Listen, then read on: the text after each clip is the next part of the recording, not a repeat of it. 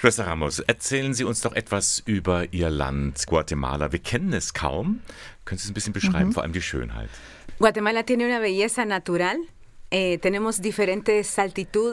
Guatemala ist wunderbar, was die Natur betrifft, die Geografie. Wir haben Berge, wir haben eh, Vulkane, wir haben zwei Meere, Zugang zu zwei Meeren. Wir haben Seen, wir haben, also es ist auch ein Land, das äh, touristisch interessant ist. Wir haben eine hohe Kultur, nämlich über 20 indigene Gruppen mit eigenen Sprachen und wir haben vor allen Dingen eine sehr warmherzige Bevölkerung. Sehr schön. Und trotzdem gibt es Probleme. Ein Problem, dem Sie sich annehmen, sind die Kinder. Wieso sind die so besonders ja. betroffen? Los niños están dentro de un contexto wir sind zwar ein reiches Land, was die Natur betrifft und die Menschen, aber ein Land, wo die Reichtümer sehr ungleich verteilt sind. Wir haben eine Elite, eine Oberschicht, die korrupt ist, die auch äh, sehr stark die Regierung bestimmt. Und das führt dazu, dass die Menschen und die Mehrheit der Bevölkerung ist einfach arm, sich nicht entwickeln kann und wir große Mängel haben, was Ernährung und was Gesundheit betrifft. Und da sind natürlich besonders die Kinder aus den indianischen Familien betroffen. Y, eh,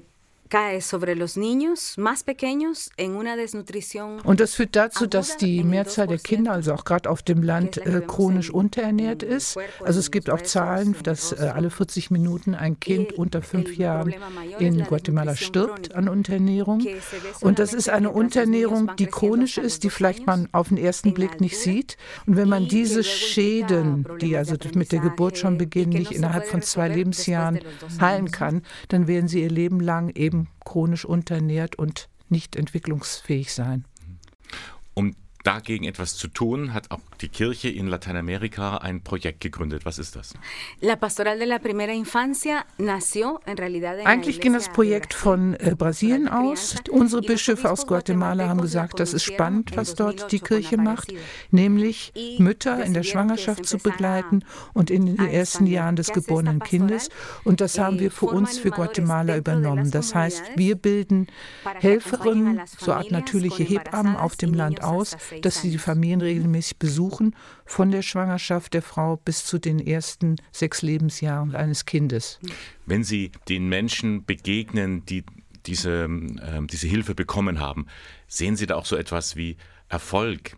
Wie gut tut es dann Ihnen persönlich auch zu sehen, das kommt an bei den Menschen?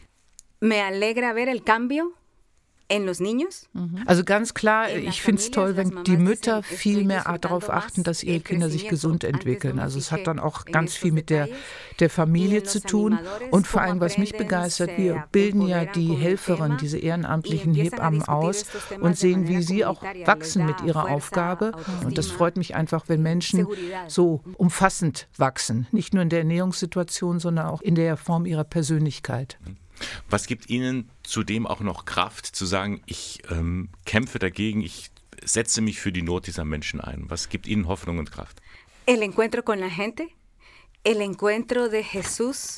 ja, die Erfahrung, dass Gott bei uns ist, dass wir nicht resignieren dürfen und müssen, dass wir alle Menschen sind, die Menschenwürde haben und Gott begleitet uns. Und das sehe ich in den Treffen mit den Familien, das sehe ich in den Kindern, die sich entwickeln, das sehe ich besonders in den Helferinnen und Helfern, dass sie einfach sagen, ja, wir können etwas verändern. Wir sind zwar arm, aber wir haben die Möglichkeit, die Zukunft der nächsten Generation unserer Kinder zu verändern.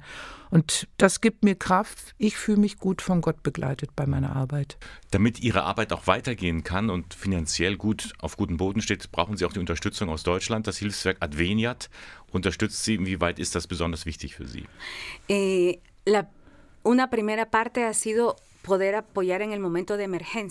Adveniat ist ganz wichtig für uns, gerade in Zeiten von Corona hat Adveniat uns erstmal mit Lebensmitteln, also eine Art Katastrophenhilfe, ähm, unterstützt. Dann haben wir gemerkt, wie kommen wir zu unseren Familien? Wir können nicht mehr eins zu eins zusammenarbeiten, sondern wir haben bei Adveniat angefragt, könnt ihr so eine Art Fernunterricht für uns aus einrichten? Es gibt äh, diözesane Radios in Guatemala, in jedem Bistum.